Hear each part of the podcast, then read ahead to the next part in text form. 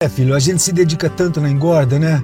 Mas na hora da venda pode pôr tudo a perder se vender na hora errada ou por um valor diferente do de mercado. É. Ah, pai, o aplicativo Agro Brasil veio para resolver isso. Olha aqui. Yeah. Aqui, pai, os pecuaristas registram seus negócios todos os dias e a gente tem informação verdadeira para poder negociar melhor. Legal. Informação de pecuarista para pecuarista. Isso, e assim todos se ajudam. Muito bom. Baixe agora o app Agro Brasil.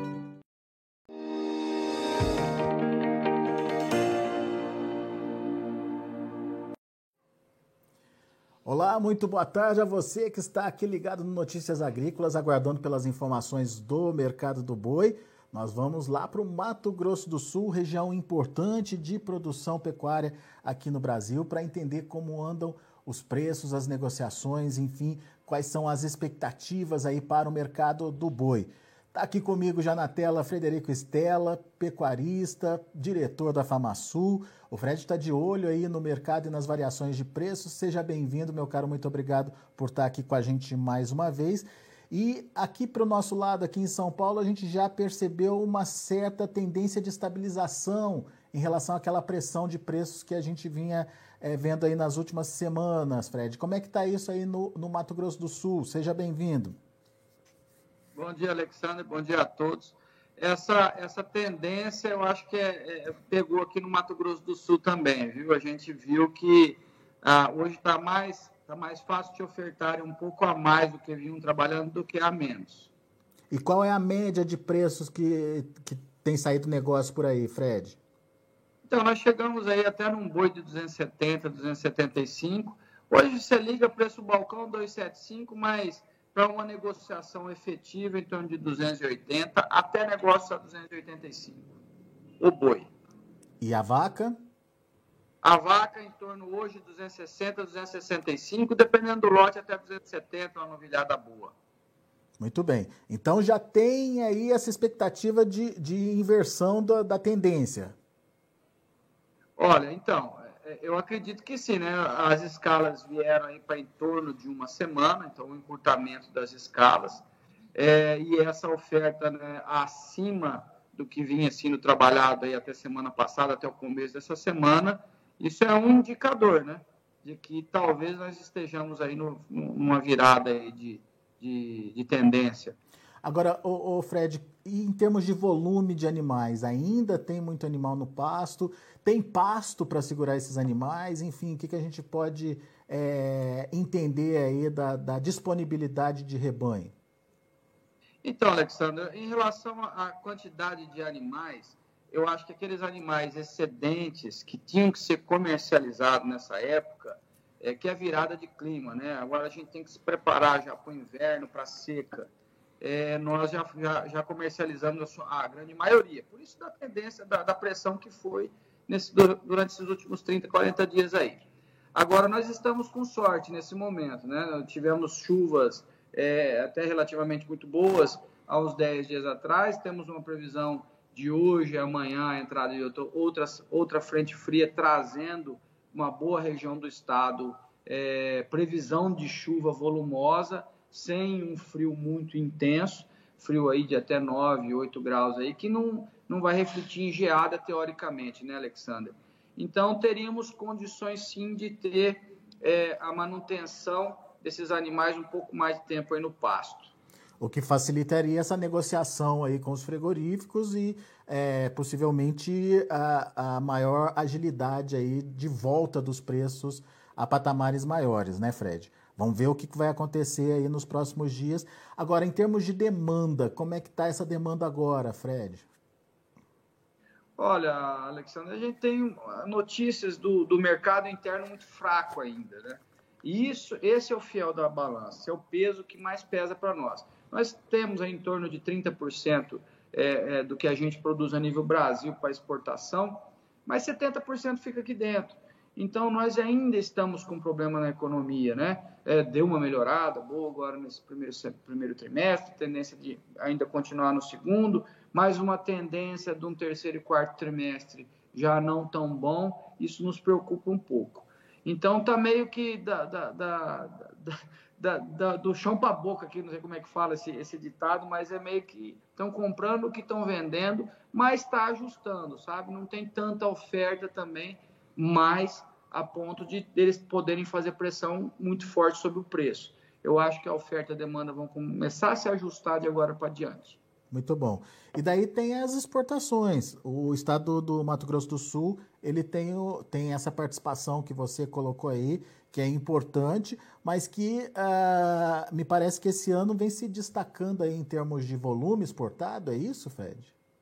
É, nós tivemos um incremento significativo, né? Comparando é, mesmos períodos, né, 2021, 2022, eu tenho dado aqui só até abril, janeiro a abril desse ano, janeiro a abril de 2021, nós exportamos 35% a mais. Em, em, números, isso significa o quê? Olha, é, ano passado, nesse período, tínhamos exportado em torno de 50 mil toneladas, esse ano já em 67 mil toneladas. Uma evolução bastante importante. É, é, óbvio que você falou aí que é a, a medição de janeiro a abril. E a gente tem esse mês de maio que é, em, em, algumas regiões a gente teve dúvidas sobre a participação da China. Vocês sentiram algum problema com China aí, diminuindo as compras, é, diminuindo o ritmo é, de, de, de, compra aí do, do Estado, o, Fred? Então, Alexandre, aqui nós também tivemos problemas sim com a China, porque algumas plantas foram proibidas, assim, foram é, é, não poderiam exportar para a China por aqueles probleminhas que eles arrumam por aí. Mas a notícia que eu tive a partir de ontem de ontem é que essas plantas haviam sido liberadas para voltar a exportar para a China.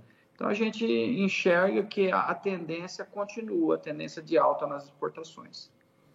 Muito bem. Exportações que são lideradas ainda pelos chineses, Fred? Isso, Alexandre. O chinês está com tudo ainda aqui. É, um quarto do que a gente está produzindo está exportando, está indo para eles. É, eles continuam com fome aqui. E continua aquela grata surpresa a notícia dos Estados Unidos, é, que está tá se firmando um grande comprador e importador do nosso produto, produto do Mato Grosso do Sul, em torno de um quinto, 20% das nossas exportações estão indo para eles. Estados Unidos é ele já vinha se destacando, né, Fred? Agora é, é, vem, vem então melhorando no ranking aí, aí o posicionamento, é isso? Exatamente, ele veio aos poucos. O próximo entrevista eu prometo para você que eu vou trazer uma, uma evolução de como eles vêm, vêm aumentando a participação nas, nas nossas exportações. E hoje ele está se firmando, sim, em segundo lugar com 20%, bem à frente do Chile que é o nosso é um importador do nosso produto tradicional de vários anos, que vem com 15% logo atrás. E depois, por último, lá o, o, o Egito, nos, dos quatro maiores aqui, né?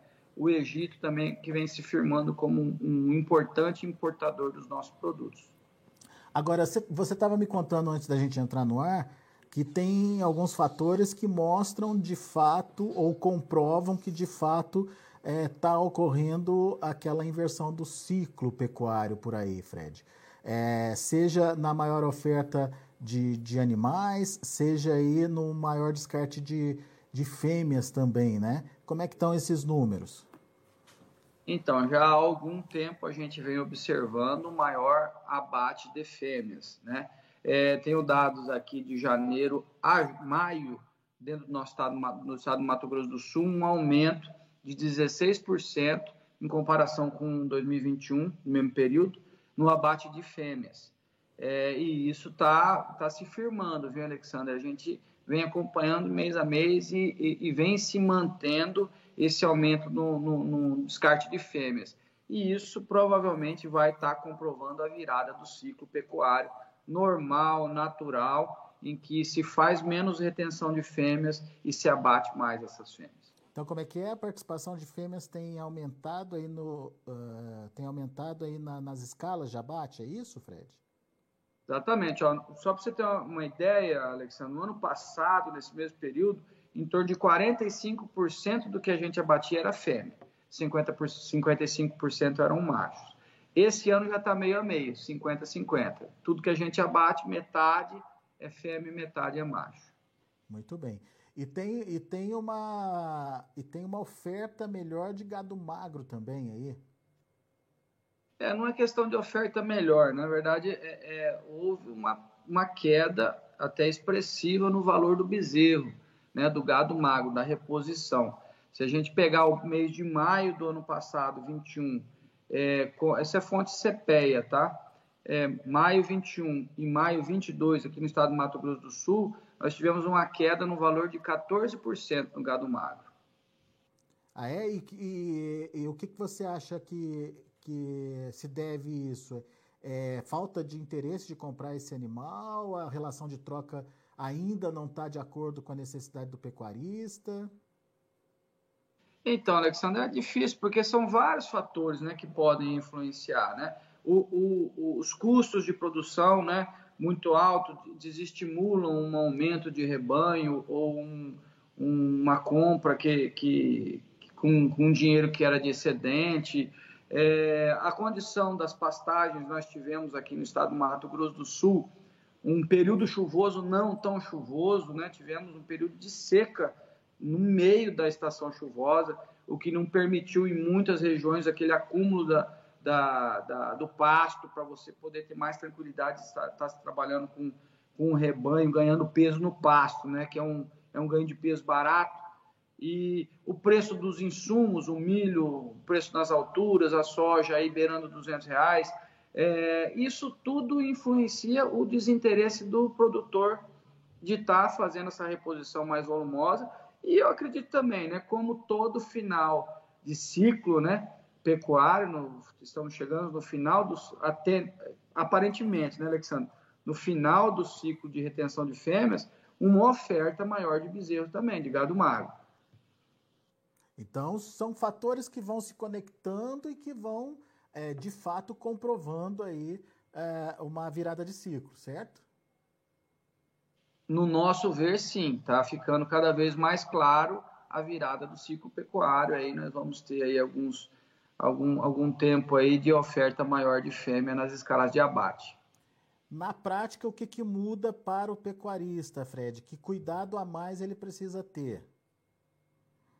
Olha, o, o, essa época agora vira mais para o invernista, fica mais positivo para o invernista, aquela pessoa que vai comprar o gado magro, e fica pior para o criador.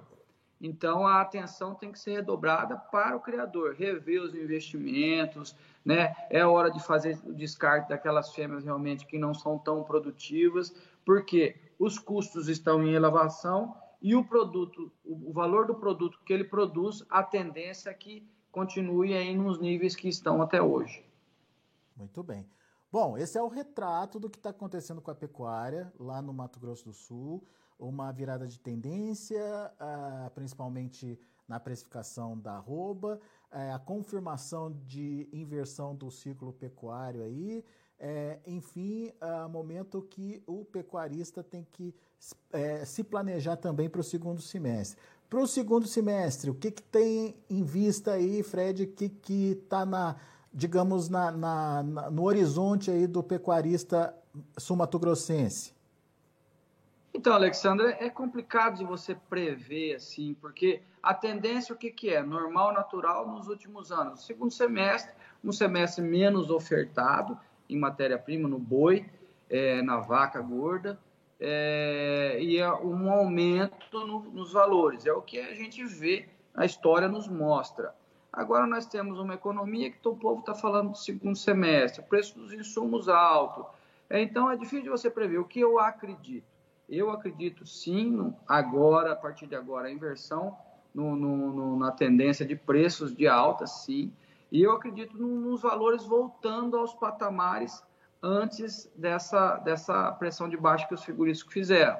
Aí um arroba trabalhando mais logo ali na frente, em torno de 315, 310 a 320, que é o que a gente trabalhou na maior parte do, do, do começo do ano até agora, e que a gente possa conseguir é, é, colocar os nossos custos dentro do que a gente vai ter de ofertar de preço, que seria mais ou menos isso, que é o que eu acredito. Muito bom. Meu amigo, muito obrigado mais uma vez pela disponibilidade de estar aqui com a gente, é, trazendo informações aí do mercado do Mato Grosso do Sul, esse mercado que é importante, é referência e ajuda é, o Brasil aí na produção pecuária. Volte sempre, Fred. Eu que agradeço, Alexandre. Eu gostaria de fazer uma um, um, informar aos meus amigos produtores rurais o seguinte: aparentemente nós estamos é, um, um horizonte melhor daqui para diante, né? No meu ponto de vista, o pior já passou. Se a gente uhum. fizer a, as ofertas de gado, gado escalonadas daqui para frente, nós não vamos dar arma aos frigoríficos para que eles alonguem as escalas e consigam fazer pressão no preço. Só que o ano que vem, na, na época de abril e maio, eu já vou fazer uma previsão aqui para os senhores. Nós teremos o mesmo problema que nós tivemos esse ano e o mesmo problema que nós tivemos em anos anteriores de aumento da oferta, nós mesmos dando bala para que os frigoríficos façam a pressão nos preços contra a gente. Então, qual que é a minha recomendação? Nós temos um ano, gente, para se preparar. Prepare-se. A partir de agora, veja o que eu sei que não é fácil, mas tem muitos produtores que conseguem fazer, oferecer o mínimo possível de animais às indústrias nessa época do ano, que a gente sabe que eles vão usar esse aumento de escala para baixar o preço. Se a gente não se preparar, se a gente não se organizar, vai continuar tudo a mesma coisa. Muito obrigado pela atenção. Bom dia a todos. Valeu, Fred. Recado dado. Atenção, pecuaristas. É, isso, é, isso que o Fred falou é muito importante. Evitar, obviamente, a concentração de oferta, que isso faz o preço lá na frente despencar. É uma previsão já é, importante aí é, que o Fred faz para que haja planejamento e evite essa pressão lá na frente. Muito bom. A gente vai ficando por aqui. Deixa eu passar antes de encerrar o nosso boletim os preços, preços do boi gordo lá na B3, Mercado Futuro. De olho na tela, vamos lá. Para junho, R$ 319,40, subindo, subindo forte até 1,06%. O julho, R$ 329,30, alta de 0,86%. Agosto, R$ 333,00, alta de 0,91%. Novembro, R$ 339,55, subindo 2,15%. Indicador CPEA, R$ 315,15, teve alta ontem eh, também expressiva de 1,2% são os números já do mercado do boi. A gente agradece a sua audiência, a gente agradece a sua atenção. Daqui a pouquinho tem mais informações e outros destaques para você aqui no Notícias Agrícolas. Continue com a gente. Participe das nossas mídias sociais no Facebook Notícias Agrícolas, no Instagram, arroba Notícias Agrícolas e em nosso Twitter, arroba Notiagre. E para assistir todos os nossos vídeos, se inscreva no YouTube e na Twitch Notícias Agrícolas Oficial.